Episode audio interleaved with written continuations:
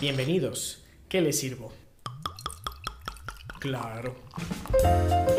Las cinechelas. Las Cinechelas, con Karina Mejía. Y Charlie Acevedo. Aquí hablamos durante una hora Mm, o dos, a veces más. de cine, sus géneros, Directores, actores, la cartelera. las que nos gustan, las que odiamos y por supuesto, De chelas. quédate porque de que hay chela y hay tema, lo hay.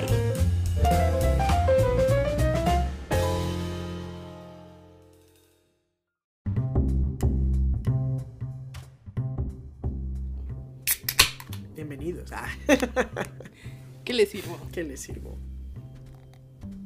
Claro.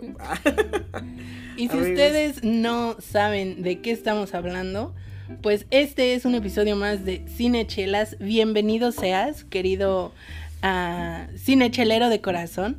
Aquí te habla tu querida amiga Karina Mejía. Y aquí el, el, el sommelier de la noche, Charlie Acevedo. sommelier, necesito una certificación para eso, no me puedes decir así. Digamos, fanático este, de la chela bien hecha. eh, Y muy bien hecha. Y muy bien hecha, Charlie Acevedo aquí el día de hoy para hablar de dos temas. De dos temas, de hecho solo es un tema, es de un tema y de tres chelas muy, muy, muy interesantes.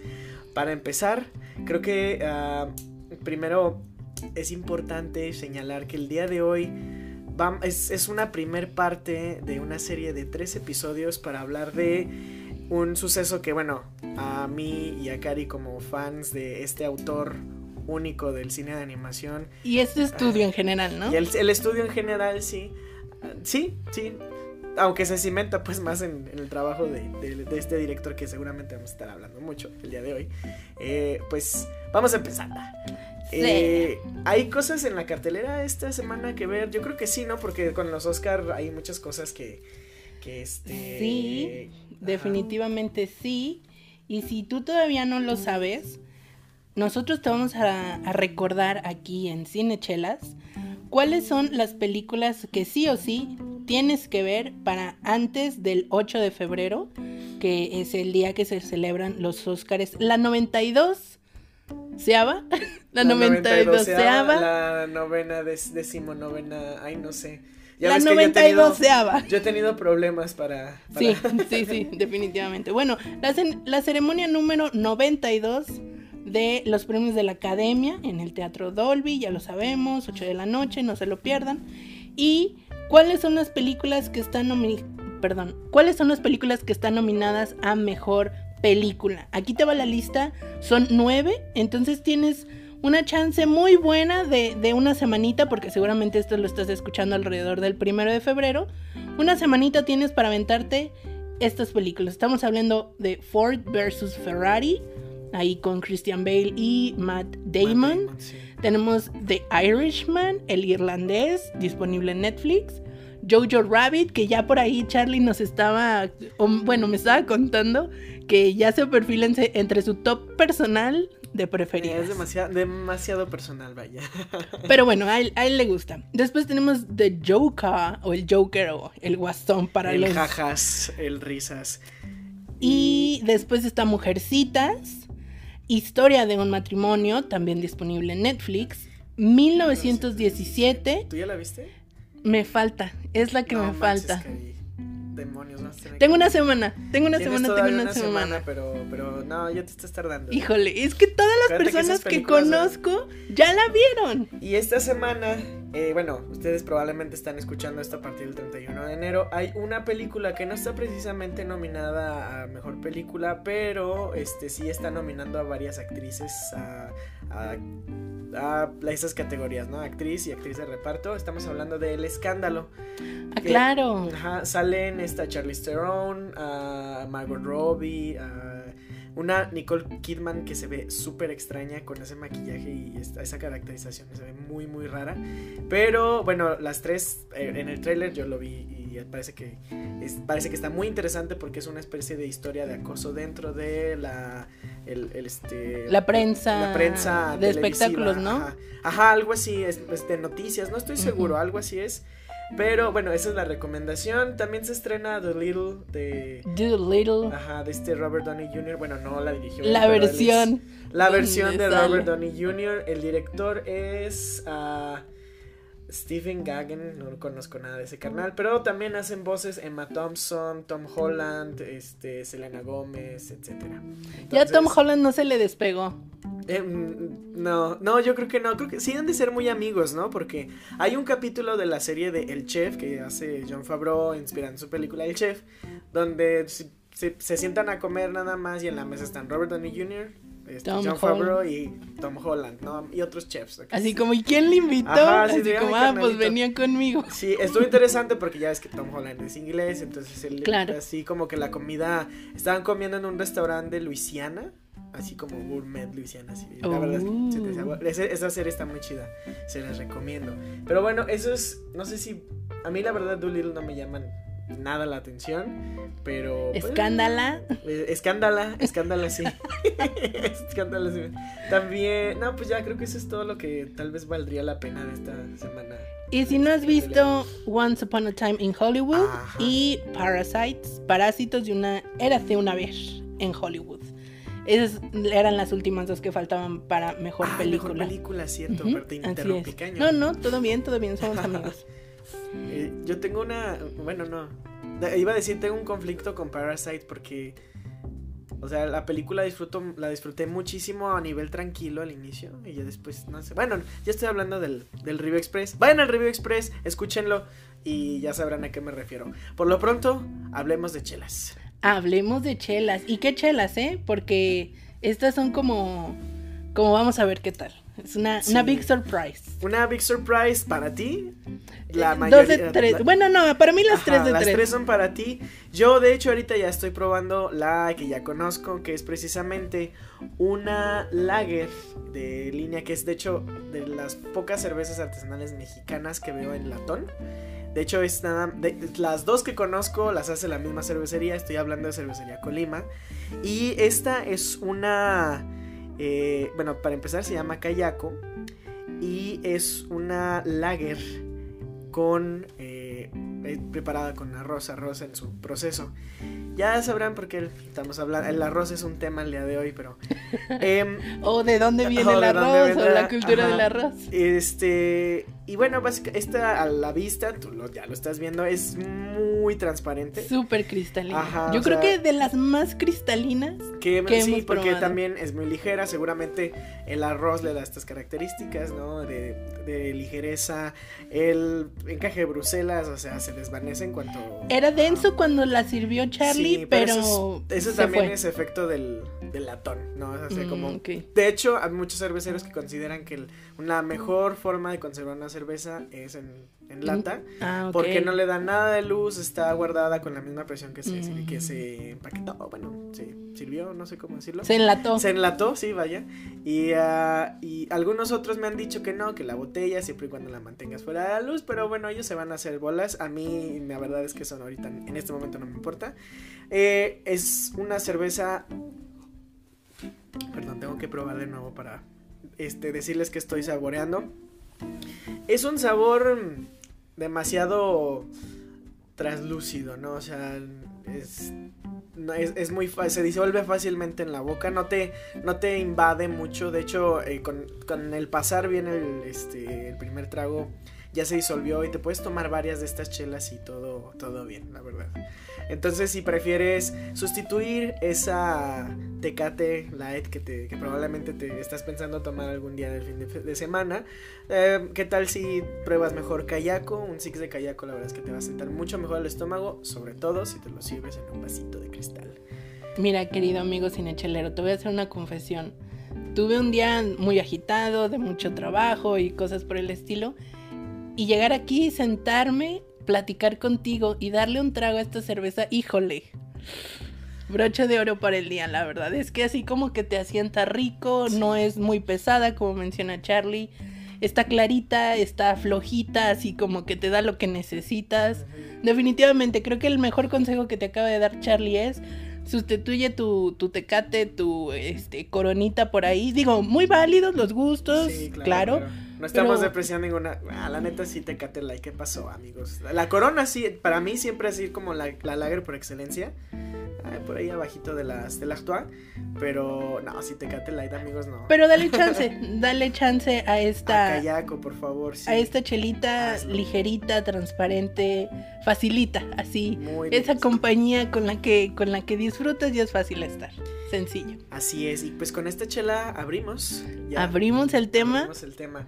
Amigos, tenemos una excelente noticia que realmente si no te has dado cuenta hasta el día de hoy en redes sociales, donde sea que estés, no sé en dónde has estado viviendo. Mira, no sé si te pasó a ti, a lo mejor porque tenemos obviamente muchos amigos en común, porque seguimos este páginas similares, Sí. etcétera. Cuando salió esta noticia, todo mi feed de Facebook y de Instagram era esta noticia, una y otra y otra, y por aquí y por allá. Y yo le comentaba precisamente a nuestra amiga Naye, que, que ha estado aquí con nosotros, le mandamos un saludo. Yo le ponía en un comentario, ay, no me quiero ilusionar hasta que no vea las películas en la plataforma de Netflix. No lo diga. Hasta Para mí, que- para mí así es. Sí, sí, hasta que no se confirme por nuestra fuente Cine Premier, no es verídico, no es real. Y bueno, ya, mucha sorpresa, mucho suspenso.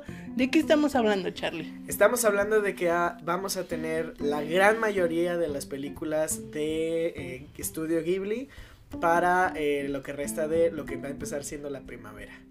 Entonces, Claps, claps, ajá, claps. está muy padre porque cada inicio del mes, de los siguientes tres meses, febrero, marzo y abril, vamos a tener siete nuevas películas en el catálogo de Netflix. Dobladas al español, no las ves en... Nah, mira, a mí sí me gusta el Ese es un tema del que vamos a hablar Vamos también. a hablar de eso, pero bueno, están dobladas al español y esto obviamente las pueden también ver en su idioma original, que así como tuve que ver este Wind Rises. A mí no me gusta leer subtítulos, pero pues tuve que no. Mm. No, no me gusta, no, no, luego hablamos de eso. Oh my god. Pero, este, a lo que voy, pues es que esa es la gran noticia. Y el día de hoy vamos a repasar y a hacer y a comentar básicamente las películas que se estrenan este primero de febrero, que pues ya, o sea, el próximo lunes ya las vas a poder disfrutar. Y la verdad es que aquí en esta lista se encuentran de- casi básicamente mis dos de mis favoritas. Entonces, pues vamos a ello. Eh, vamos a decir salud con esta callaquillo. Y así Y comenzamos. así comenzamos. Para empezar, el primero de febrero, El Castillo en el Cielo, que es de las primeras películas que hizo el estudio. Sí. Eh, no tiene nada que ver, amigos, si ustedes están pensando en El Castillo Vagabundo. No tiene No. nada que ver con esa. O sea, no son, no son dos historias similares.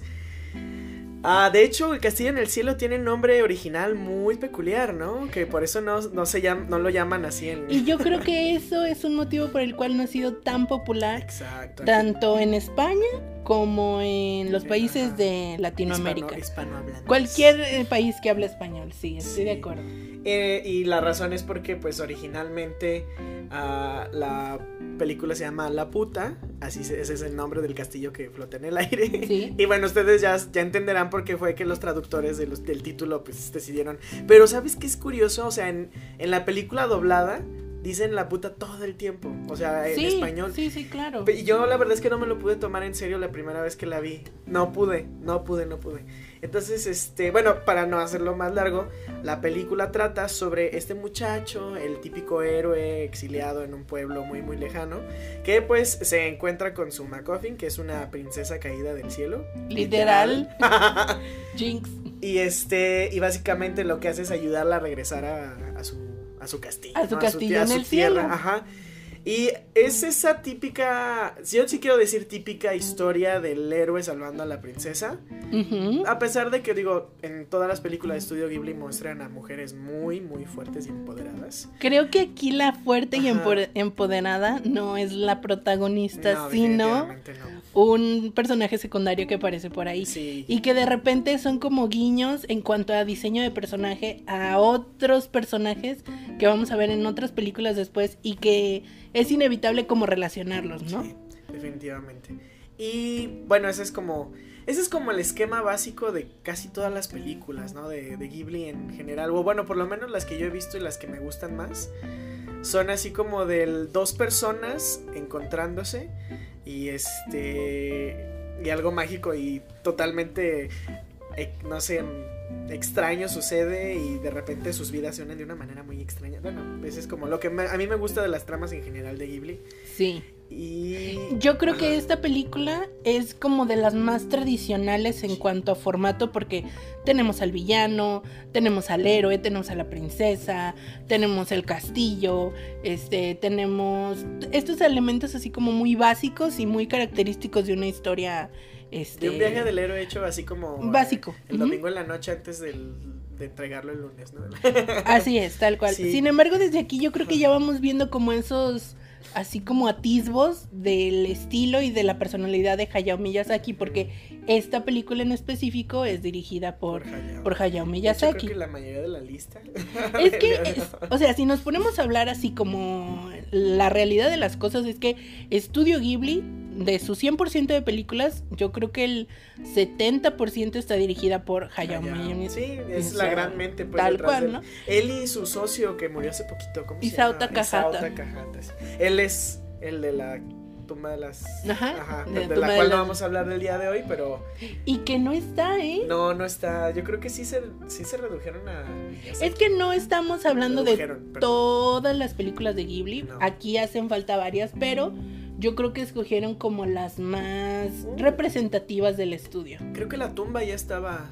Ya estaba. Jamás. ¿No? ¿No ha estado? Yo que soy fan, te aseguro. no, no, no. No, o sea, no porque tú no si lo hago una investigación y te lo niego, tú vas a invitar las chelas. Pero bueno. A ver, Afra ya nos dijo que ese no es un buen incentivo. Pero bueno. Eh, el castillo en el cielo, vean, la verdad está muy padre. Yo creo que yo creo que es muy kid friendly esta película. Eh, Exceptuando por el nombre del castillo. Eh, sí, el nombre del castillo, bueno, si no se la pongan a sus hijos de 5 años porque probablemente digan la puta por todos lados. Sí.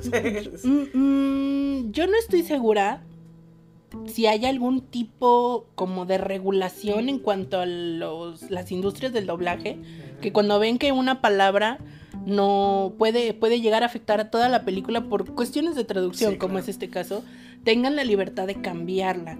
Yo, por ejemplo, he visto esta película, es que, bueno, les voy a contar mi historia, ¿no? Por aquellos tiempos, hijitos, pasaba el año de, no sé, ¿qué les voy a decir? ¿2008? ¿2009? No, me acuerdo, la verdad. Pero en aquel tiempo uno se conseguía las películas imposibles de conseguir, o por lo menos ese era mi método. Ustedes corríjanme si estaba haciendo barbaries o, o qué show con mi vida. Yo buscaba las películas por un programa de descarga que se llamaba Ares. Ay, Cari. Te lo juro, esa es mi historia, yo te la firmo y te la compruebo. Entonces, yo me metía a Ares y buscaba Hayao Miyazaki y me salían pues una infinidad de títulos, ¿no? Entonces yo me ponía a descargarlas así como, esta no la conozco, esta no la conozco, y así. Y podían tardarse meses descargando esas películas. Ah.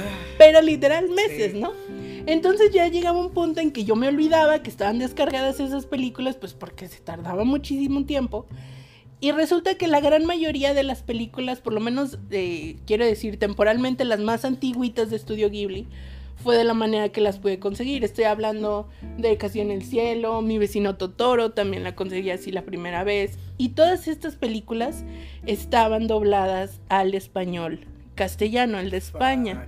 Entonces... Perdón amigos de España, pero no. Vas a cortar eso. Ponle pausa ahí.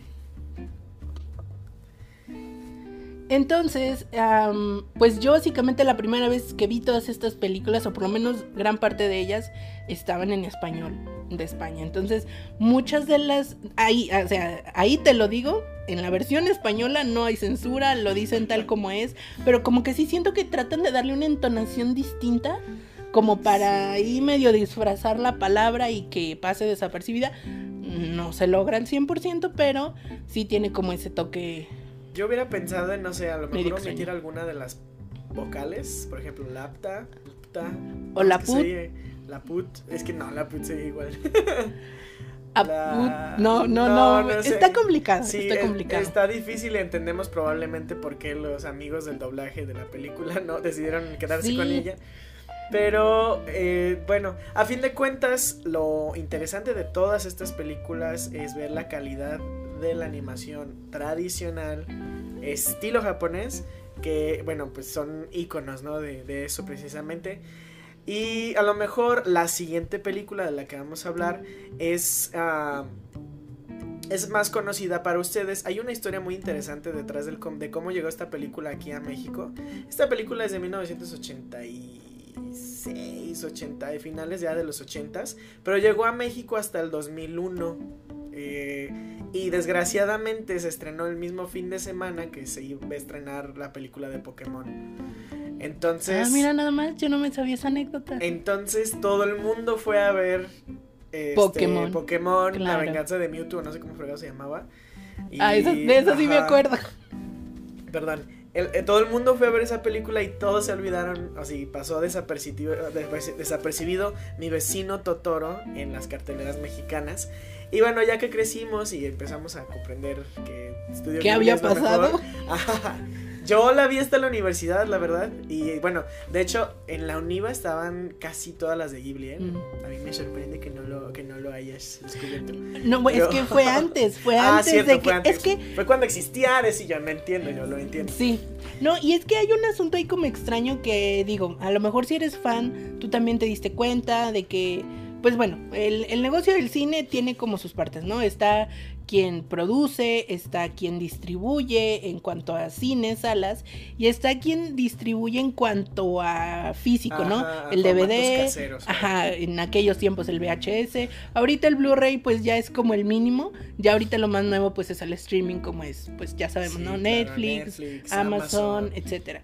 Entonces resulta que yo no sé qué pasó, digo bravo porque lo hicieron, pero esta distribuidora Cima, con Z, Cima, como que consiguió los derechos de distribución de todo el catálogo de Ghibli y son los que han estado sacando todas las películas. Pues yo creo que de manera reciente, o sea, yo creo que de un 2010 para acá, Sí, de hecho. básicamente. Y las son como las podemos encontrar. Ajá, y las venden en estos paquetes increíbles de... Ajá, de a, tres. a mí me encanta que, por ejemplo, yo logré ver, y a lo mejor me estoy saliendo de la lista, pero yo compré el paquete donde venía Ponio. Y porque nada más quería ver Ponio, pero venían otras dos películas que yo no había visto.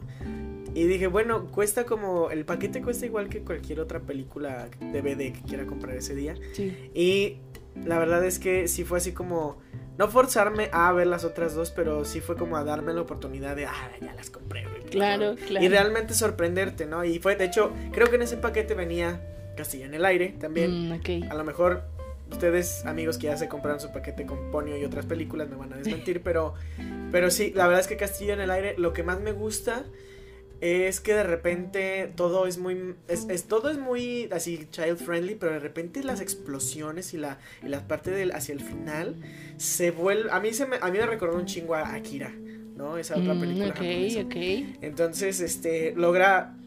Yo, yo creo que sí mu- muestra como esta parte de Ghibli de que puede llegar a ser de repente muy oscuro, muy, muy oscuro. Entonces, esa es nuestra primera recomendación. Ah, pero ya no estábamos hablando de Castillo en el No, pero Vamos a va, regresar va de lo mismo, va de lo mismo. a Totoro. A mí, aquí es donde entré en el primer conflicto narrativo que siempre he tenido con las películas de Ghibli. Es que de repente se acaba la película. Ajá. Es así como de. Pasan tantas cosas y hay tantas secuencias de detalles y este. que está muy padre, ¿no? O sea, te ayudan a apreciar en mejor rango el trabajo de todos, no nada más los animadores, sino también de los diseñadores de. Este, de, de backgrounds, de los que hacen el layout, o sea, de, el- los que forman las capas de las escenas. Eh, Porque repetimos, todo esto es animación eh, sí, tradicional. O sea, ellos no se han animado a hacer nada. Bueno, no ¿No nada se han por animado? computadora. ¡Animar! Por computadora sí han hecho cosas, claro que sí. Pero detallitos, ¿no? Detalles. Y la verdad es que yo creo que esa es la como la filosofía de Ghibli, ¿no? Sin todo mantenerlo. Es que es tan japonés. o Sí, sea, hasta eso. No, y de hecho, o sea, a nivel animador, para mí, una vez vi un documental donde Hayao está animando una escena de la princesa Mononoke. Y bueno, tradicionalmente en animación este, dibujada a mano, tú tienes una mesa de luz en donde pones tus papeles este, a, a contra de esa luz y estás este, como haciendo estas capas de movimiento dibujas sobre un papel, luego pones uno encima, pones la otra pose, basado en cómo quedó la anterior, entonces Ujú. la luz te ayuda muchísimo, pero este carnal lo que hace es nada más pasar la hoja rápido, la abre y la cierra, la abre y la cierra, la abre y Sí, la cierra. tal cual. Y así es como él va dibujando, o sea, está increíble, no se ayuda de la luz, simplemente de su instinto y de sus ojos que seguramente deben estar asegurados por millones de dólares porque... Seguramente que sí. Porque- Pero también ese cerebro de, de Exacto. estar- Y bueno, eh, eh, volviendo, saliendo de lo tradicional, de- yo creo que de repente en, esta, en estos inicios, Totoro pues era de sus primeras películas, eh, esa narrativa japonesa de repente a mí, a mí sí siento que me falta un final que concluya más cosas. A lo mejor para, para él es así como, claro que, o sea, vivieron felices para siempre, pero a mí no me queda claro, ¿sabes? No, no quiero hacer spoiler del final, pero Más bien como que es un final abierto, ¿no crees? podría ser, podría ser. Bueno, es que resulta, no sé si tú te sabes este chisme, porque sí, hasta en el mundo de la animación hay chismes, querido El amigo. momento ventaneando. Can, can, can, can. Pues es que esta película es semi autobiográfica de parte de Hayao Miyazaki, Oh. porque su mamá estuvo mucho tiempo enferma en el hospital, entonces hubo gran parte de su niñez, adolescencia en el que él, pues su mamá no estaba en casa, entonces los momentos en que la lograba ver era como súper preciado ese momento y, y mucha de esa vivencia personal pues está reflejada tal cual en esta película, ¿no? Yo creo que del estudio Ghibli, pues, ¿qué más podemos decir? Sino la película más emblemática de todo su trabajo. El personaje principal es básicamente su logo, entonces no es el personaje principal, más bien es como el, el icono de la película. o sea, el- Pues es que así se llama la película. Ajá, Sí, bueno, sí es cierto. Ajá, ¿No? tienes razón. Y es que fíjate que, digo, es que vamos a ir y venir entre películas de las que a lo mejor no vamos a hablar hoy, pero es que todo va con todo y todo va junto. Ah, pasa algo similar a lo mejor con La Princesa Mononoke, la película se llama así, pero la narrativa la lleva a Sitaka, que es el príncipe exiliado, etcétera, etcétera. Eh, la Sirenita en el acantilado, que es Poño, Ajá, una pero en situación realidad es similar. Sasuke quien lleva la batuta de la narrativa. Sí, Sí. tienes razón. Entonces, es como, creo que es un recurso que le gusta mucho a Hayao, agarrar un personaje que sí, obviamente va a estar involucrado en la historia, para presentarte a de quien realmente quiere hablar, que en este caso, pues es son las niñas Totoro. Mei y. Satsuke. Sas- Ajá, ¿no era Satsuke? Satsuke? Ajá, sí, perdón, yo siempre tengo un problema con los Sosuke, Satsuko, Sats- no sé, no sé. Pero sí, fíjate que a mí esta película me, me recuerda mucho el tiempo que viví yo con mi mamá en Sayula, ella y yo nada más, y vivíamos en una casota así demasiado grande para dos personas. Y de repente había rincones así donde no me atrevía yo a entrar porque se, se sentían unas vibras muy extrañas.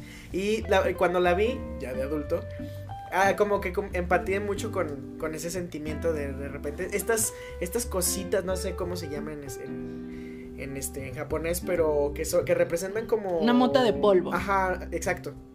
Que, que de repente se mueven, no sé qué, dije, fuck, sí es cierto, o sea, realmente son esas cosillas que...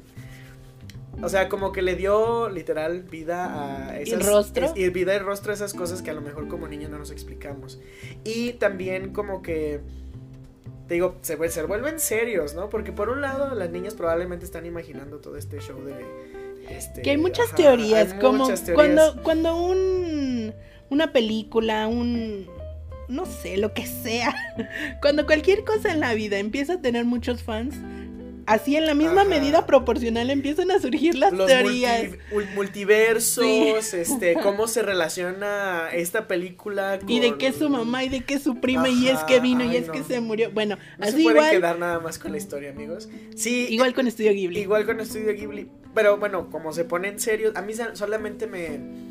Y así es como yo la interpreto. Yo creo que era más bien como las niñas escapando de esa, esa realidad, ¿no? De que su mamá estaba muy enferma. Y, eh, digo, por una cosa y otra, ¿no? Pero ah, está padre porque a fin de cuentas como niños tenemos, siempre hemos tenido cosas que, que nos hacen, ¿no? Escapar de... Sí, sí, sí, sí. Y también como adultos, pero... Pero eso ya son otras, Eso- esas son otras películas. Esas son otras Charlie. chelas, perdón.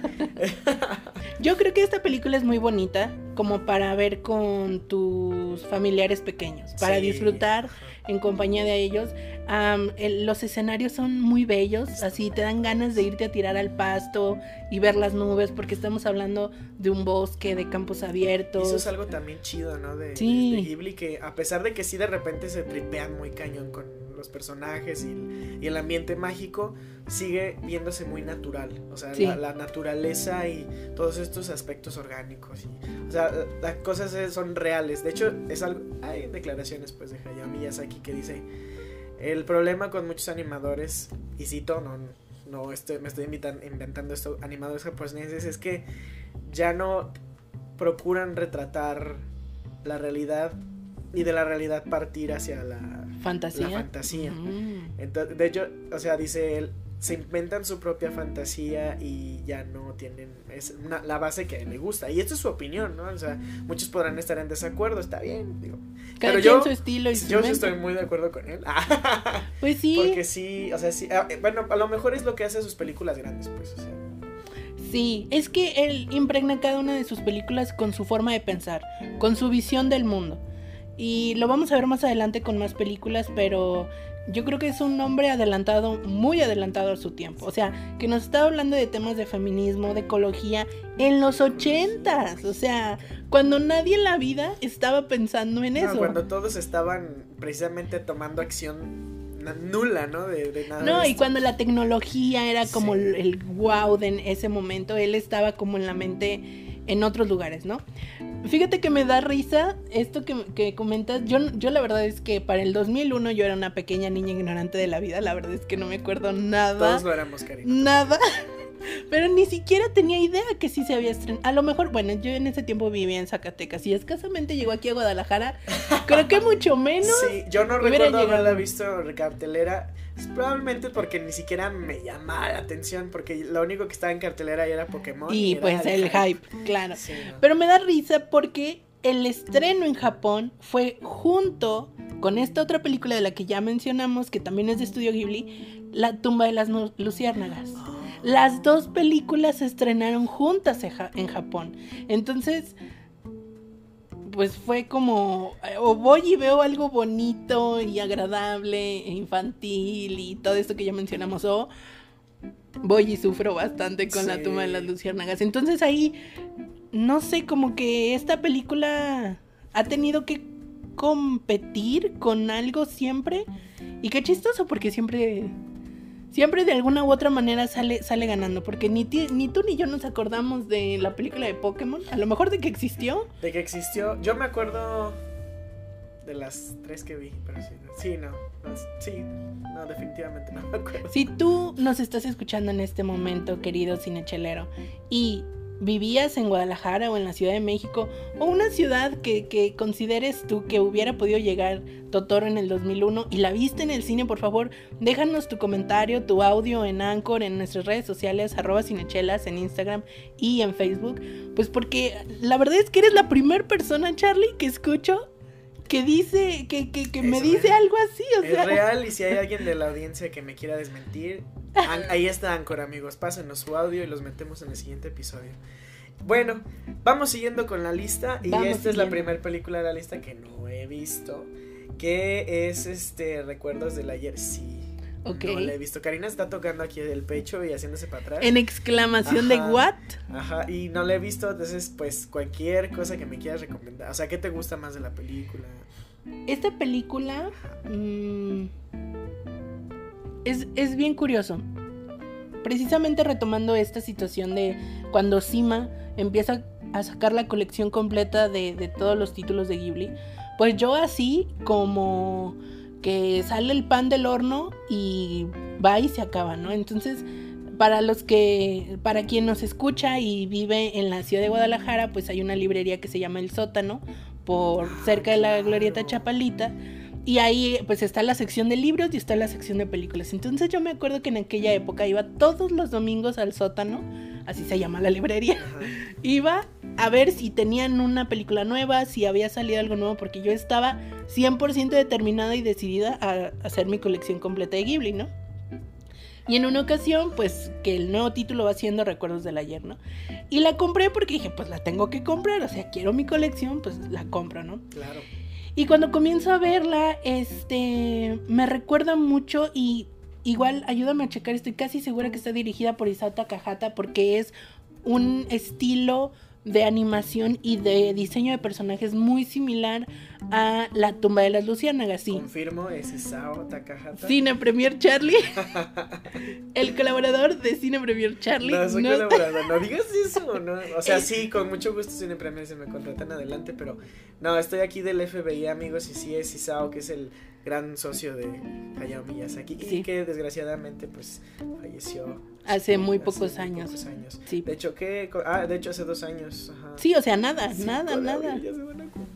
Digo años. ¿Y de qué trata la película? Y básicamente vamos de, de la mano de esta, de esta chica joven, ya este, veinteañera, muy joven, claro, claro, por supuesto. Claro, claro. de cómo ella se está abriendo paso en la vida y, y es, es esta película en donde vamos ella viéndola en su día a día y de repente regresamos a días de la infancia de ella, eh, cuando convivía con su familia, con sus hermanas. Hay una escena muy graciosa, bueno, a mí me dio muchísima risa, en donde su familia compra una piña y toda la familia está así como que le explota la cabeza porque nunca habían visto una piña así fresca, o sea, real, con Sí. cáscara y con hojas y con todo, o sea, y lo comentan en la película, siempre la comían así como en almíbar, enlatada, o sea, procesada. Y la van viendo y se voltean a ver así, co- ¿y cómo se abre? ¿Cómo se come ¿Qué esto? Y llega una hermana así tan emocionada, la vecina ya me dijo cómo abrirla. Entonces empiezan a abrirla y así.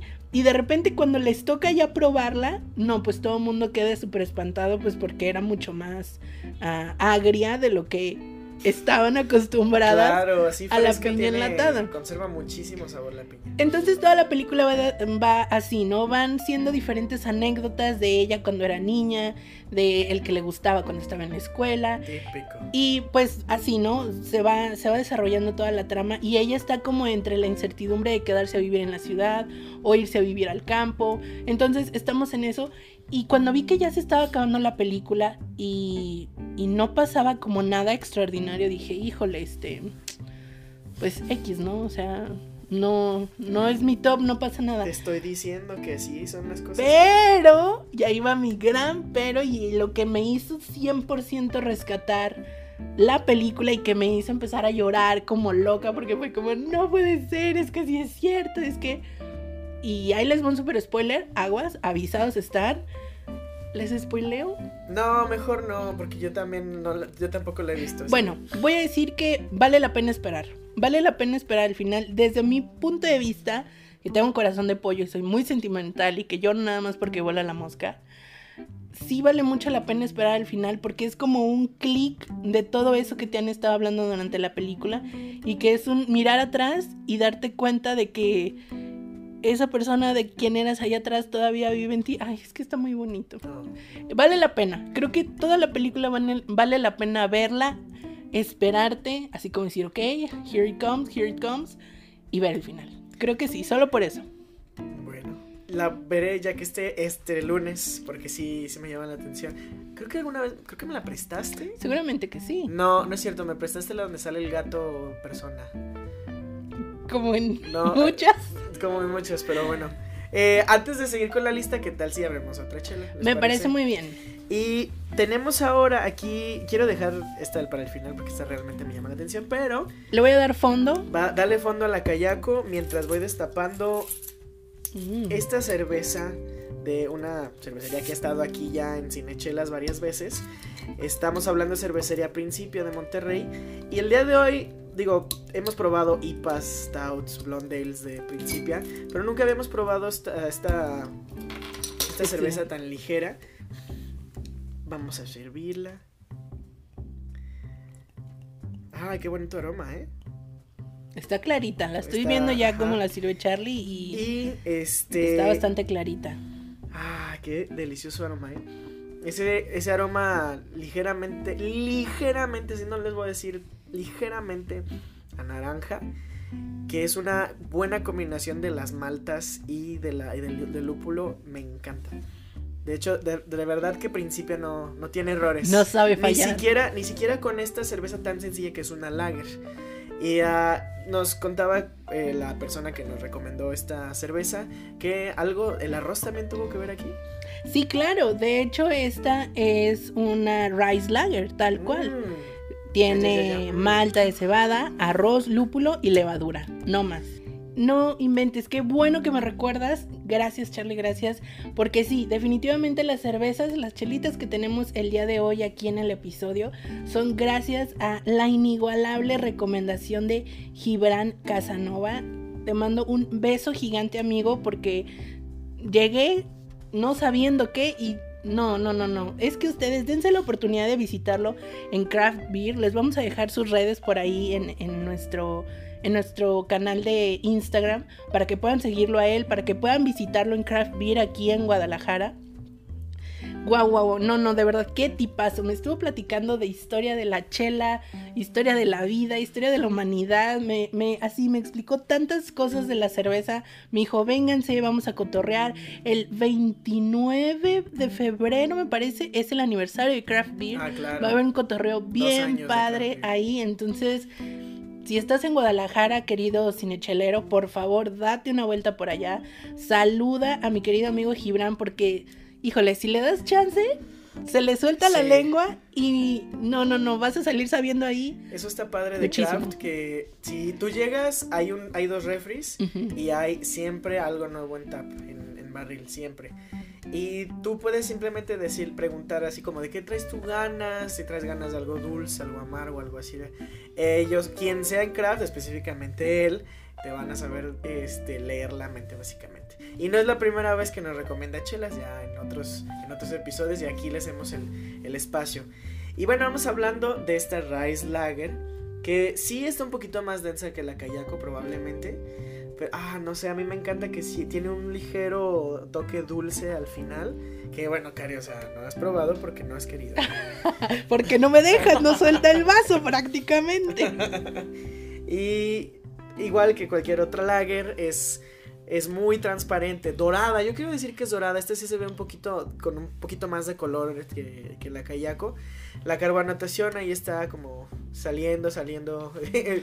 Pero- Un- Ajá. Un encaje de Bruselas más consistente Sí. que el anterior, está, ah, está rindiendo un poquito más.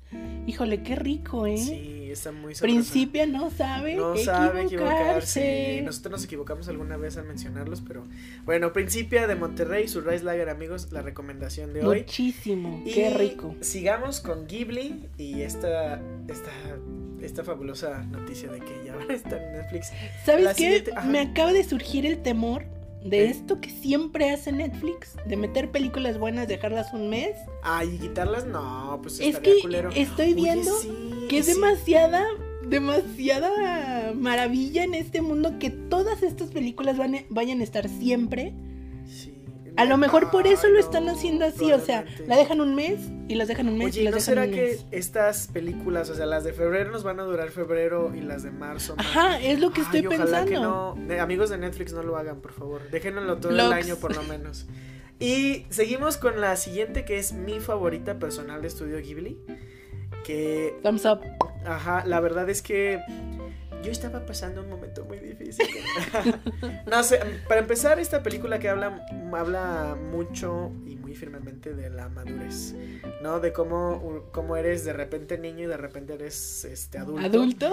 Y De repente. de repente- Un día amanece y ya Exacto, lo eres. y bueno, es- esto es como, es una metáfora realmente como Kiki, este servicio a domicilio te lo, te lo plantea. Y, y bueno, habla obviamente la historia de Kiki, de, bueno, la protagonista, que este, ella siendo bruja, o bueno, de una familia de, de una, de un linaje de brujas Ajá. buenas, este, tiene que a los 13 salir de su casa a independizarse, tiene que buscar un pueblo donde ella se va a sentar como la bruja del pueblo. Qué feo. Se- suena así como, así como diciéndolo No. al aire suena feo. Pero es que, Es que la no tendría por qué ser malo. en la película, digo, porque la palabra bruja está como que connotada con Ya, algo ajá, malo. algo negativo, pero no sé, como que no- nunca te inspiran que son malas las brujas. ¿no? Jamás. Que de hecho mencionan por ahí de repente que esos eran viejas prácticas, ¿no? Algo así. Ah, que Ajá. los cuervos respetaban a las brujas. Ajá, algo así. Ajá, antes. Ah, de hecho, con, tienen ahí por un punto de, de giro Un altercado. Ay, esa escena como me estresó, no sabes, pero bueno. Total, que en general, lo, eso es lo que a mí me gusta de la película. Que, por ejemplo, ahí hay una escena que a mí se me hace personalmente muy impactante, donde ella descubre que eso que ella conocía como magia ya no está. ¿no? No, no les voy a decir en qué momento, este, seguramente lo van a descubrir.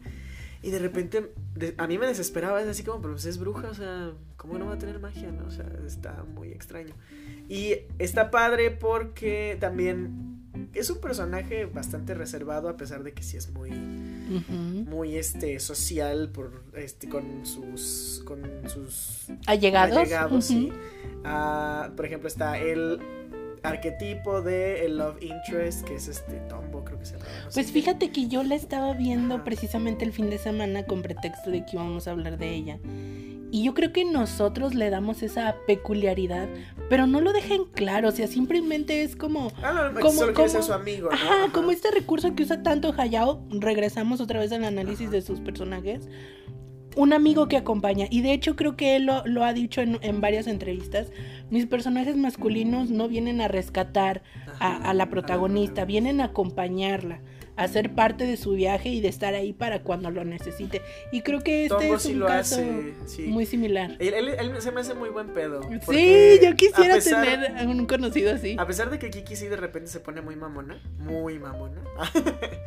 como compa, pues es así como muy, muy- A mí me, no sé, y también me hace conectar a lo, ahora sí, vámonos a, a este multiverso que algunos fans están creando. Que de repente él tiene algo que ver con The Wind, The Wind Rises, que se levanta el viento. Ah, pero no porque- sé, o sea, bueno, no, no sé. Es que miren, conforme vamos hablando de las películas, vamos hablando de la mente de la persona quien piensa estas películas, que es Hayao Hayao. Miyazaki. Ah, claro, sí. Resulta que Hayao Miyazaki toda, toda, toda su vida ha estado obsesionado con la idea de volar. Y es algo que se refleja, o sea, es un concepto que está impregnado en todas sus películas de alguna manera u otra. En este caso muy específico, obviamente, Kiki al ser una bruja. Y digo, no obviamente, o sea, yo creo que él toma estos elementos porque le gustan y quiere integrarlos a su historia, de que es una bruja, de que vuela en una escoba y de que tiene poderes mágicos como de hablar con su, Su gatito, mascota Gigi. aquí lo tenemos en Aquí, aquí nos está acompañando en, en el Ay, por ahí lo episodio. dejamos, Junto a Totoro, Junto a. Totoro. Y bueno, y quiero pasar a otro elemento que a mí me gusta mucho de esta película, que es esos close-ups a la comida. Que Siempre algo que- presentes con ajá, Hayao Miyazaki. Así, no sé qué tiene la, la animación de Hayao, bueno, del estudio Ghibli, que cuando, cuando tienen una secuencia con comida, hasta se te antoja. ¿Y qué es sello Ghibli? Ajá, no hay película exacto. que no tenga una escena con comida o alguna... Ajá, preparando, algo. cocinando y es, fíjate que a mí de repente me recuerda a algo que acabo de aprender básicamente, así como hace un año, que es el cocinar es lo que nos hace seres humanos, básicamente. Ningún otro ser en la tierra cocina. Oh my god. Entonces, eh, cada escena, así te lo juro, aunque se estén sirviendo sopa, la sopa se ve increíble. Sí, Y aquí me gusta y mucho esa quieres escena probarla. Donde la, ella va a recoger un pie que tiene que llevar a otro lado y termina ayudándole a la señora a hacerlo. Sí. Cuando lo saca del horno, sea, el doradito de la costa. No manches. Aunque, aunque ya te hayan dicho que es como de pescado, no sé qué fregado. o sea, Era de arenque y Ajá. calabaza cocida. Que es bien raro. O sea, la- si me dices que tiene la Y hasta el que no. pastel tenía un Pero, pescadito. y ajá, todo. pero lo ves y está delicioso. Y también los panes de la panadería, que es donde ella de repente está viviendo. O sea, está padrísimo todo eso. Y no sé, cosas tan sencillas como. Fíjate que yo creo que Hayao Miyazaki sabe muy bien esto que nos acabas de compartir. Ajá, De que el comer y, y el cocinar te hace humano. O sea, es una actividad el enteramente. comer, no, el cocinar, básicamente. Sí, eh, el Ajá. comerlo cocinar. El que viene- ajá, Para, allá Ándale. iba. El ritual. Ajá, Sí. sí, no, sí, sí. Ah, el, el juntarte en una mesa, este, compartir. Creo que es un algo que él tiene como presente y que yo creo que ya es tan sello Ghibli que ha estado como es una influencia a los nuevos animadores y los nuevos directores, porque yo me fijo que la tendencia en todas las nuevas películas de animación es tener una escena de comida, o sea, Sí. por muy mínima y muy sencilla, pero tiene que estar. Y yo creo que ese es 100% labor de Estudio Ghibli y específicamente de Hayao Miyazaki. ¿Alguna referencia por ahí? Fíjate que yo, bueno, querías terminar de, de decir algo de esta película. No, es me- que me encanta, nada más. De que me y fascina, de de, hecho, de que es de los pocos finales que digo, ah, ok, terminó. Terminó climáticamente, pues, o sea, sí hubo. Sí. Yo sí siento que hubo un cierre, vaya. ¿No? Ay, perdón. No sé, ¿tú, tú qué opinas? Nada, nada. Pues mira, yo te voy a platicar mi historia. Te voy a platicar a ti, cinechelero, mi historia con Kiki. Es una cosa bien rara de la vida. ya nos vamos a poner Ay, no, filosóficos. No. Es la chelita, es la chelita, lo juro. Pues es que está este cotorreo de que cuando algo es para ti va a llegar y cuando no lo es, pues ni aunque te pongas, ¿no? Y yo creo que Estudio Ghibli ha sido así en mi vida. Yo sin querer queriendo eh, he estado muy cerca de Ghibli sin saber qué es Ghibli y sin saber qué hay detrás de todo de toda esa genialidad y todo eso. Corría el año de, te voy a decir, porque sí estoy segura que fue en 1998, 98 o 99, porque me acuerdo que esta película fue la primera película que distribuyó Disney Ah, claro. de Ghibli. Sí, Disney, Pixar y Ghibli eran súper amigos, ¿no? Bueno, ahí hay una historia Ajá. todavía más grande y a lo mejor ya que lleguemos a otras películas las vamos a, a mencionar. Bueno, Totoro ya la mencionamos, por si no lo sabes y no te habías dado cuenta, Totoro hace un cameo especial en Toy, Story 3. Y 4 otra vez, creo que por ahí. Ah, no he visto la 4. ¿No has visto la.? Ay, Cari. No merece me- mis ojos. No merece. Está buena. O sea, tiene. Conserva mucho de lo clásico de Toy Story. Obviamente no se le compara a la 3, pero yo creo que también es. bueno, pero no vamos a hablar de Toy Story 4. Pero bueno, perdón, continúa con tu historia. Bueno, si no te habías dado cuenta, ahorita te lo estamos informando, cinechelero.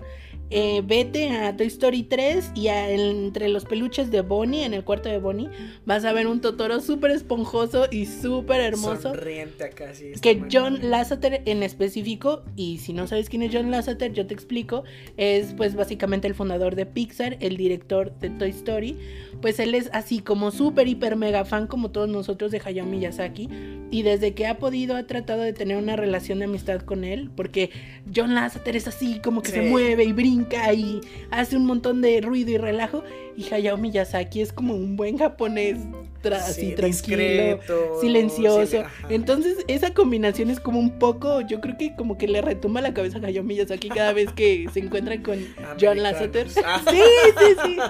Y bueno, John Lasseter le pidió de favor, así como en estilo homenaje, que le diera chance de animar a Totoro como un peluche, como un juguete más del cuarto de Bonnie. Y pues Hayao Miyazaki dijo, ok, Ándale, pues está bien. ya, cállate. Ese es, ese es el paréntesis de, de- de mi vecino Totoro, por si no se habían dado cuenta. Bueno, regresando a Kiki, Kiki. claro. Resulta que era el año 1900, no me acuerdo si era el 98 o el 99, porque el 98 se estrena la película de Tarzán de Disney. Ajá. Y esta película de Tarzán, junto con la de Kiki, me acuerdo perfecto que me las compraron en VHS, así juntitas, venían así, en- entregadas en la mano juntas, ¿no? Y me acuerdo perfecto de cuando vivía en Zacatecas y la ponía en el VHS y la veía una y dos y tres y cuatro y mil veces la llegué a ver. Me acuerdo perfecto de la primera vez que la puse en aquel tiempo. Este, digo, todavía lo estimo y le mando saludos a mi querido amigo Mauricio Pastor. Este, vivíamos, éramos cercanos de, de- de casa, éramos vecinos básicamente.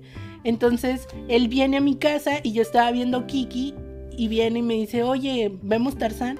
Y le digo, ah, sí, hay que verla, nada más que termine Kiki. Y acababa de empezar. Sí. Entonces se sentó en la cama a ver Kiki conmigo y así como, no, esto no está funcionando, se levantó y se fue a su casa. ¿En serio? Y yo me quedo viendo Kiki, pues es que él iba a ver Tarzán. Sí, pues como ajá, todo niño. algo más de acción. Sí, de pues por ahí 8 o 10 años, pues él quería ver Tarzán, ¿no? Y yo me quedé viendo Kiki. Y bueno, ¿cómo, ¿cómo te explico que me la sé de atrás para adelante, todos los diálogos y todo, ¿no? Pues pasan los años, este, te cambias de casa, te cambias de cuarto, toda la situación. No sé dónde quedó el La VHS. perdiste. No sé, y obviamente dejé de tener videocasetera, Sí, dejé bueno, de tener todo México Paréntesis, es importante que sepas esto. Ya que le estaba distribuyendo Disney, este primer doblaje va a cargo del estudio de doblaje de Disney. Claro. Y en esta primera versión, el doblaje va. La voz de Kiki es de Cristina Hernández, que a lo mejor tú la puedes escuchar también en Bombón de las chicas superpoderosas. Ah, ¿en la viejita, serio? la de antaño. No manches. Sakura Car Captor. Sí, Este, sí, claro. Esa voz no se. No, no. eh, eh, o sea, tú ella es sabes de qué alegría, ella es. ah, es un chingo de Alegría. Sí, o sea, es que ella en ese tiempo pues hacía muchísimo doblaje de personaje en, pues, en películas, en series. Ahorita ya dirige más, por eso es que a lo mejor no se escucha tanto. Pero ella es Cristina Hernández. Entonces, a mí yo no puedo ver Kiki si no es en ese doblaje. ¿Y por qué lo menciono? Porque pasa el tiempo, pierdo mi VHS, pierdo la videocasetera, toda la tragedia. Y en los reboots, o sea, Viene la distribución de Cima. 2010, ajá. En donde yo veo el DVD de Kiki y digo, en este instante me lo compro, o sea, no esperé ni tres segundos.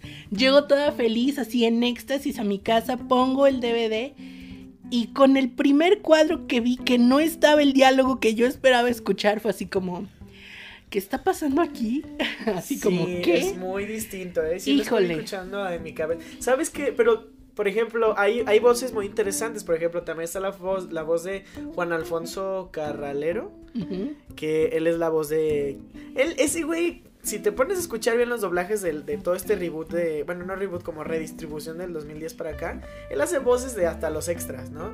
Y él es la voz de Gigi, el gato. Y ese es él, él es el Sí. güey que hizo la voz de Will Smith en, en El Príncipe del Rap. A mí me gusta mucho él como actor. Obviamente no se compara a lo que tú ya habías escuchado, No. definitivamente. Y o sea, que en no. este momento les voy a conseguir el nombre del actor de voz que hace el doblaje de Gigi en la primera película. Yo no lo sabía y es que, fíjate, ese, ese es un, un dato bien interesante. Yo toda la vida creí que los diálogos, sí, los diálogos de Gigi en la película eran pues los que yo me sabía de memoria y veo la versión de Cima, o sea, la versión 2010 con el doblaje en teoría así como súper, hiper, mega fiel. Y descubro que la mitad de los diálogos que yo sabía de Gigi fueron Se creados fueron. para, para en esa versión. no o sea. Gigi en la versión de Cima habla como tres veces en toda la película, literal.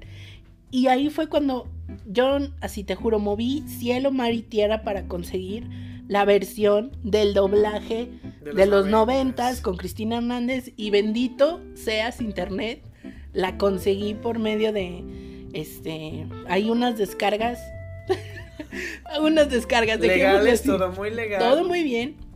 Y cuando vi que sí era el doblaje del 90 de los 90, perdón, dije, sí, sí, sí, y mil veces sí lo conseguí y aquí está.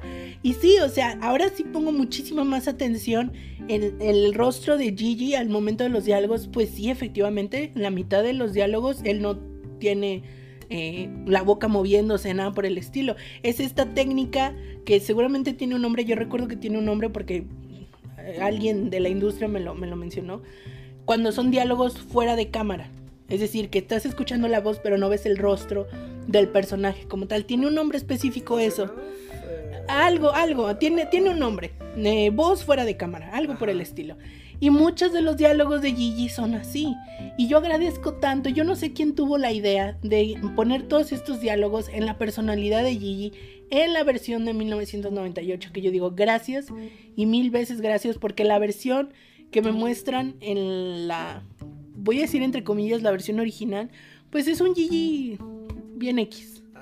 Super X, de verdad. O sea, no, no, es que yo, yo mil veces Cristina Hernández y mil veces Kiki. Sí, este, ahora que lo dices, pero- sí, no, Cristina Hernández seguramente es mil veces superior. Digo, yo no he visto esa versión que tú, que tú mencionas, pero sí. No, sí, es que cuando la veas te vas a mí enamorar. Me encanta su voz. Y es que es la única forma en la que yo puedo ver Kiki. Tengo el DVD y no lo pongo porque no me gusta ese doblaje, esa versión. Muy bien, Cam- amigos, ah, para que ustedes lo sepan, Karina está vendiendo un, un DVD. Si ustedes quieren la versión del doblaje de 1998, mándenme un DM ahí en Instagram o mándenme un mensaje por este por Facebook y yo se las hago llegar. No, no, no se preocupen por eso. Pero, este, bueno, en términos generales me encanta esta película. Yo creo que es mi favorita así en lo más en lo más recóndito de mi corazón es mi más más favorita es mi primer película Ghibli fue con la que no es que de verdad es que yo sí la he visto como mil veces se me hace poco la mitad de mi infancia fue fue ver esta película sin saber que era de Estudio Ghibli. O sea, yo no tenía idea que existía, existía Yo solo sabía que existía Kiki, entregas a domicilio. Y que en España le dicen Nikki. ¿Nikki? ¿Por qué será? No sé si en España el término Kiki tenga algo despectivo o algo por ahí raro. Yo creo que es una situación similar a lo que pasó con la mamá de Sosuke en Poño, que en la versión original se llama Risa pero si se quedara risa, pues. Pues jaja, Pues te da risa. y cuando. Lisa, le, dicen Lisa, ya me acordé. Le hicieron el cambio a Lisa. Yo creo que tiene que ver algo por ahí. Sí. No sé, este, si tu amigo eres de España y nos estás escuchando y puedes confirmarnos que por favor. Kiki es algo inapropiado, pues sería bueno saberlo, ¿no? Básicamente. Pero a lo mejor es chistoso, simplemente es así como de esas palabras que usan las señoras, ¿no? Ay, no, muy... Sí, puede ser. no sé. Pero bueno. Por favor, desmiéntanos y sigamos con la lista. Forever Love Kiki. Sí, la verdad es que sí es mi favorito. Ah, hay otra cosa, ya, para concluir ya con Kiki que me molesta, es que el soundtrack está muy padre. O sea, la banda y no sonora. Lo consigues en ningún lado. La banda sonora, por ejemplo, hay, hay unas versiones en Spotify muy padres que te hacen como un un wrap up de toda la. Así como son tracks de como 5 minutos que te hacen wrap ups de El Castillo Vagabundo, de este Kiki de Reserve, es este de Totoro. Eso está muy padre, pero hay la canción introducción y la canción de los ah, de los créditos que está bien padre, o sea, es como un rock and roll muy ochendero así. No las encuentro en ningún lado, así legalmente. En ningún lado.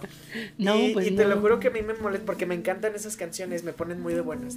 No, imagínate las de la versión del doblaje de los noventas. Mucho menos. jamás, jamás, jamás, jamás, yo por lo menos, mira, si las encuentro en japonés me doy ya por Este tema me tiene a mí bien preocupada, no sé cómo las vamos a ver en Netflix, o sea, Ay, ¿será un doblaje nuevo? Doblaje. es que mira, el doblaje, el doblaje tiene que ver con quién lo hizo, qué distribuidor lo hizo. El de los 90 nos queda claro que es de Disney y pues como Sima seguramente no le pagó a Disney los derechos del doblaje, pues hizo su propio. Y Disney, y Disney, y Netflix ya no tiene tampoco, ahora ya relaciones con Disney, porque pues. Sí. Ay, no me digas eso, por favor. Pues mira, por mí no hay problema porque yo la vi con ese nuevo doblaje, entonces pues nada. Mira, ven en japonés, total, o sea, ya.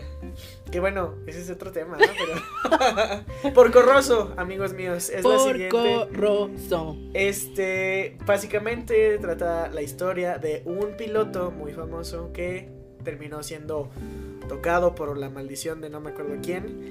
Y y bueno, pues es como este outlaw, como outsider más bien, que de repente tiene que regresar a su viejo círculo de amistades para... Como un autodesterrado, ¿no? no es porque nadie lo mandara a volar, literalmente. Literalmente. Ay, no, Karina, eso estuvo muy malo, muy, muy malo. Bueno, sí, como dice Charlie, es un piloto, estamos hablando de Italia, de la Primera Guerra Mundial este de los... eso te dan a entender porque sí porque realmente no hay contexto de, guerra. ajá en los mundos de Ghibli así de repente están en una guerra pero solo están basados gráficamente en ciertos momentos históricos. En realidad como es fantasía no no es de hecho hay muy pocas películas que realmente tienen así como un punto histórico fijo para, fijo para basarse. Entonces obviamente por Rojo es así como ah, Tú, tú puedes imaginar y ubicarlo como más o menos en esa época. Ah, por el vestuario, por el diseño de los aviones, que volvemos a repetir, Hayao Miyazaki, súper, súper amante de la aviación, de los aviones y todo lo que tenga que ver con volar. De hecho, él de hobby tiene como diseñar aviones. Así, así de, ah, cinco minutos antes de animar, me voy a hacer como tres aviones nuevos, se los voy a regalar a la Fuerza Aérea Japonesa. Pues yo creo que si pudiera lo haría. Ah, y no es, no es coincidencia entonces que veamos tantos diseños de aviones en sus películas. Este específicamente por Corroso, pues tiene muchísimos diseños de aviones. Yo lo veo como un primer intento de se levanta, se eleva el- Se levanta el viento. se levanta el viento. No sé cómo se llama en, en japonés porque ahora hay que saberse, ¿no? Los tres nombres aquí. Por corroso. ¿Y cuál, cuál es como tu escena favorita de la película? A mí me gusta mucho esa escena al inicio donde están todos los niños chiquitos. Bueno, es que son como toddlers, como Ah, sí, que casi bebés. En un avión que se está Ajá, hundiendo, ¿no? sí, Ah, sí, que parece sí. que son como brotes, ¿no? Así como. Sí. No manches. Y creo eso que tiene toda la película. Sí, sí, sí, sí, sí, es lo que, lo que, a lo que voy. Estos tres elementos o tres personajes que siempre están en las películas de Hayao Miyazaki. Bueno, una chica fuerte, una heroína, ah, a lo mejor lo que mencionamos con Castillo en el Cielo, a lo mejor esa se queda en un perfil más como medio princesa. Creo que es la única Sí, porque princesa. las demás sí como que sobresalen demasiado. Porque literal sí. era una princesa. Ajá. Entonces yo creo Y que, que, cayó sí. del aire. Ah. Y que cayó del cielo. Bueno, y la tercero que es que es que es, que es- la chica Ajá. fuerte, poderosa, independiente. Los niños, en alguna manera, tienen que salir un niño pequeño, Niños, un niño toddler, sí, sí, algo, sí. Y un adulto mayor. Un viejito, una El viejita. del Ajá, del. el sabio. el sabio, del- ajá. ¿Cómo se llama? Del mentor. Ex- y que a lo mejor no necesariamente Mentor, con ajá. ese arquetipo, pero una persona de edad Sí. avanzada. Esos tres personajes son recurrentes en todas las películas de Hayao Miyazaki, de alguna manera u otra. Sí, porque en Totoro era la señora esta que. Ajá. era su casera. Era, Era su- como no una sé, vecina, más ajá. bien. Chismosa la señora. Pero- No, No, de hecho, a, a mí me, ca- me cayó muy bien, pero es así como ya, señora, voy a hacer su casa, ¿no? Una cosa así. sí, sí. no, sí, pero sí. es, eso es, eso es cierto, oye, fíjate, me está cayendo ese 20, tienes razón. Hay viejitos por todos lados. Y niños y chiquitos. Niños chiquitos. Que, y lo menciono porque en Porco Rosso es la única escena en donde aparecen niños pequeños. Como que dijo, el resto de la película es demasiado. Sí, es muy de adulto. De hecho, mi escena favorita es esta donde se agarran a madrazos ahí en. Que hay una multitud así enorme Ah, de sí, gente. que se están peleando por ella. Exacto, ajá, que están así como. Es literal una pelea de bar con un montón de vatos bigotones, este, gritándoles que se den en la madre. Y las caras se les deforma de una manera tan, tan chistosa. O sea, Sí. pareciera de acción la película, pero en realidad es una comedia bien hecha. De repente termina siendo muy serio, ¿no? Pero como todo en el estudio Ghibli, pero. Pero Sí. esta escena es mi favorita, porque realmente hay tantas cosas moviéndose al mismo tiempo. Hay un, de repente así como paneos ante la multitud que está así como que este alentando a estos güeyes a Porco Rosso y al otro güey, no me acuerdo el nombre de, de su Sí, rival. el otro, el a que realmente se partan la madre y pasa y está, está muy chido, muy muy chistoso. Y sabes qué otra cosa me gusta de esta película, que las, los dos personajes femeninos, que es esta chica joven, una Sí, ingeniera que quiere construir el, avión, y el interés amoroso de Porco Rosso, que es como esta feme- Dama- no quiero decir fa- fem No, fatal, porque Fem, fem, Fem. Fem, es una fem. Ajá, o sea, es una señora muy clásica, Ajá. muy elegante, muy bonita. Ajá. No tienen conflicto. O sea, eso me gusta, que no las contraponen, no las ponen de enemigas, las ponen pues como compañeras de situación, porque finalmente, pues las dos como que medio se enamoran de Porco Rosso, o sea... Tienen, ajá, su... Ah, la ingeniera como que... Sí. Es más bien como amistad, así es que es- eso es lo que volvemos a lo mismo, como que en estas películas no queda claro realmente, bueno, por la señora claro que queda claro porque pues es parte del backup de la historia, pero a lo mejor la ingeniera nada más tenía así como una amistad muy muy muy cercana. Y está padre, y está muy padre Sí. porque, o sea, te dice una historia muy completamente diferente a lo que te dice Disney, que si te cae bien, o sea, tiene que ser Ajá, como tiene que tu ser super amor, ajá, ¿no? Y aquí no, aquí es amistad, aquí es lealtad, es compañerismo, son cosas mucho más complejas y mucho más cotidianas de los seres humanos que vivimos todos los días, ¿no? ¿Por qué llegó a ser un puerco? No me acuerdo de esa parte de la película, fíjate. Yo sí me acuerdo, pero para que tú vayas y la veas, no te lo vamos sí, a decir. es- la verdad es que sí es un misterio y bueno, la voy a tener que ver otra vez porque no me acuerdo de esa parte. Me acuerdo Ay. del inicio del- de la pelea esta, del final, del de, de cómo era por Corroso, ¿no? Es muy fanfarrón, muy gruñón sí. de repente, así como... ah, Ese también yo me acuerdo haberla visto en el DVD que tenían en la Univa, estaba Mm. en castellano. Ok. Y me acuerdo que hablaba de una manera así. Entonces, no recuerdo la voz latina de Porco Rosso, pero sí, sí. Voy a tener que verla de nuevo, definitivamente. Totalmente necesario para que Sí. tú que nos estás escuchando también te animes, la veas ya que esté disponible este primero de febrero en Netflix. Híjole, no voy a dormir de saber cómo las van a poner, con qué doblaje. Ay, cariño. A lo mejor y nada más las ponen subtituladas, porque fue lo que Ah, me eso puede pasó con eh, Los Niños Lobo. Ah, los niños no nada más están en japonés. Esa ¿verdad? película a mí me fascina y le vamos padre. a dar su espacio. padre, sí. Y me decepcionó que no tuviera ¿Doblaje? su doblaje al español. Mira, sin pena, sin gloria para mí. O sea, de- no es necesario también estar doblándolo todo. Yo dije hace rato que no me gusta leer subtítulos. y es porque, por ejemplo, si está en inglés, no los necesito. Si está en francés, tampoco. Si está en italiano, a veces lo necesito. Y entonces, en realidad me he desacostumbrado a leer subtítulos como tal, incluso cuando voy al cine. Pero de repente me pones algo japonés y pues sí, me hace así como... De, no se la vengo manejando, No, joven. No, y, y sí, de repente me debato en apreciar la película, leer los subtítulos, apreciar la película, a ver, verlos, ah, ve este escenario, Carlos, ah, ve la animación, ¿cómo habrá hecho eso, sabes? Pero es absurdo, totalmente absurdo, estoy de acuerdo con ustedes, ustedes lo están pensando. Pero, este, pero bueno, volviendo a la lista, siguen dos películas que yo, Karina me va a matar, pero en realidad no he visto. John, Y son de las más recientes, ¿no? Del te estudio. medio voy a matar porque solo he visto una de las dos que nos quedan. Ah, ok, entonces ¿cuál? estamos hablando de Ocean Waves, eh, creo que se llama en español Puedo escuchar el mar, Así es, o se oye el mar, una de las dos, y Tales from... Eh, derramar. Ajá, ajá, cuentos de Terramar, que, bueno, A ver, eh, chécame porque estoy casi segura que Puedo escuchar el mar es de Goro Miyazaki. Estoy segura que Cuentos de Terramar sí lo es.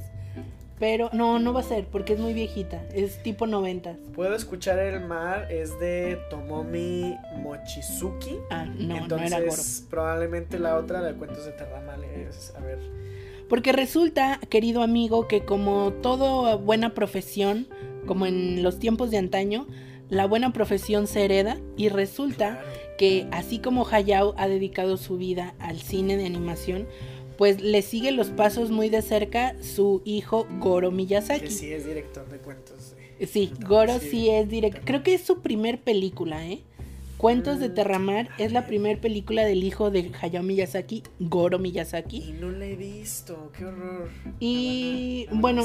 Ay. Creo que yo ta- no sé, no, creo, no creo. Definitivamente no la he visto. Ajá. Sé de qué más o menos va y identifico más o menos a la, a la protagonista principal, pues porque está en el catálogo de Ghibli y te la topas seguido. Pero no, no la he visto. Entonces, si tú que nos estás escuchando en este momento ya la viste, pues déjanos tu Déjanos comentario. tu comentario y te podemos poner en la siguiente parte de, este, ¡Qué de esta serie de podcast. Sí, amigos, vayan a Anchor. Nos, nos encantaría escuchar sus voces y sé que a los demás les encantaría escuchar sus voces en este mismo podcast. Nosotros estamos esperando escucharlas. Platícame entonces de Escucho el mar. ¿Puedo escuchar el mar? ¿Cómo se se llama? Fíjate que hace mucho, mucho tiempo que la vi y no la sentí como una película tan de Ghibli, porque estamos hablando de que no es una película de Hayao Miyazaki ni de Isao Takahata. Entonces, a lo mejor sí, como que hace.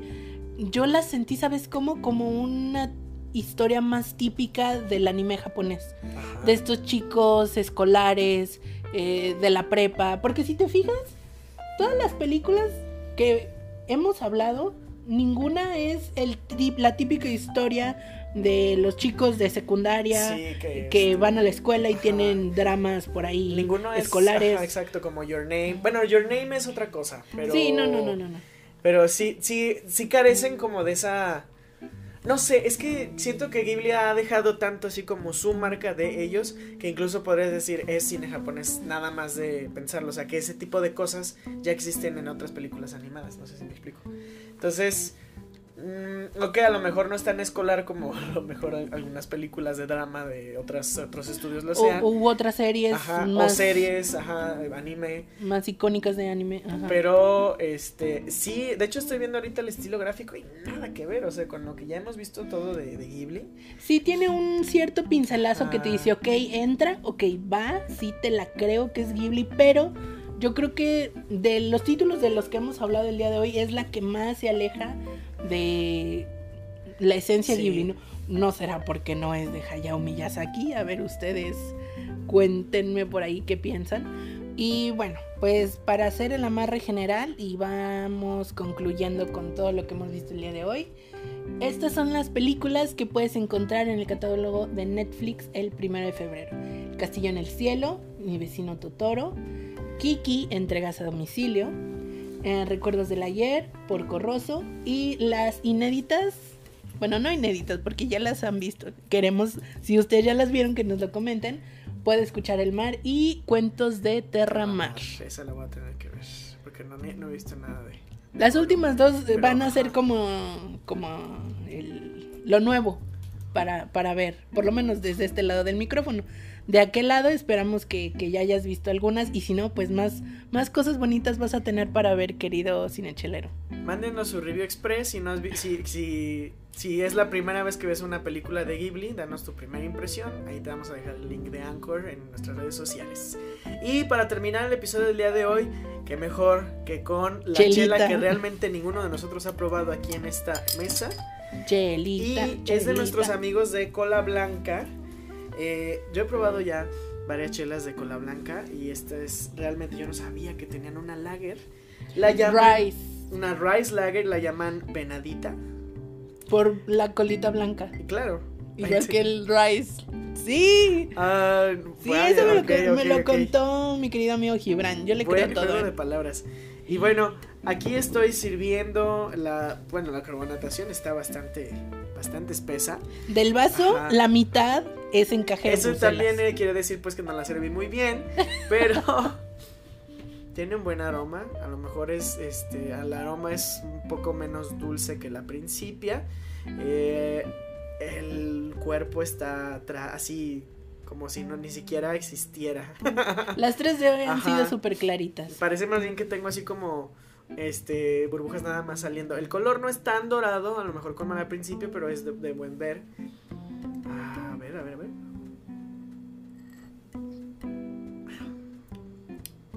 Mm. ¿Sí? Tiene este.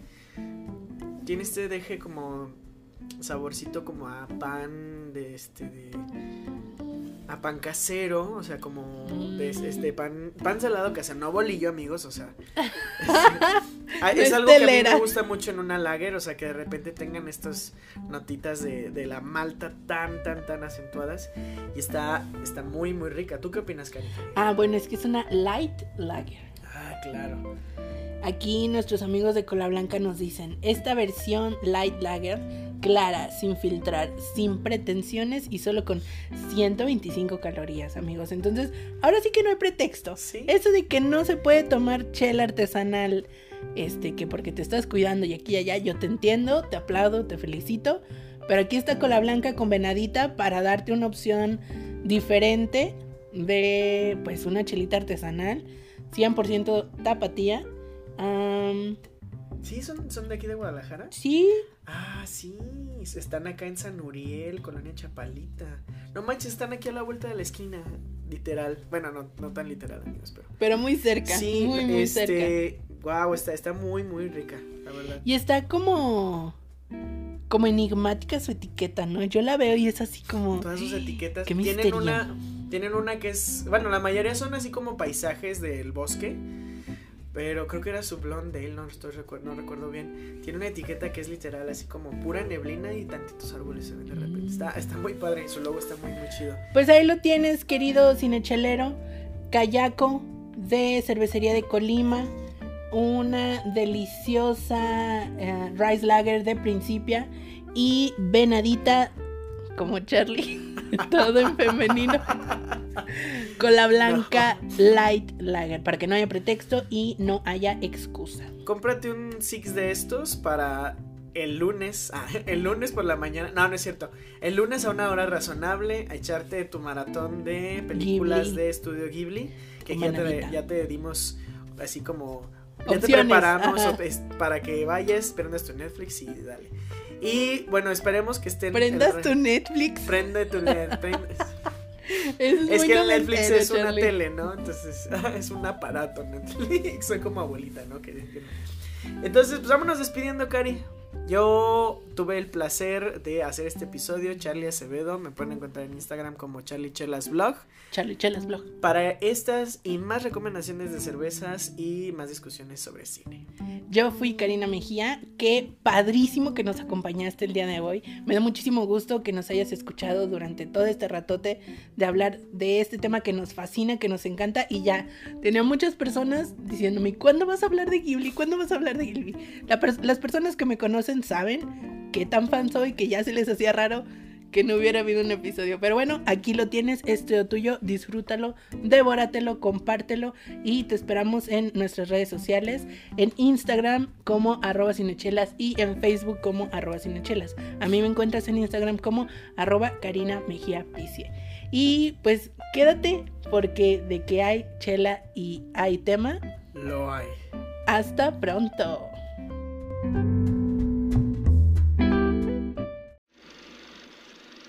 Música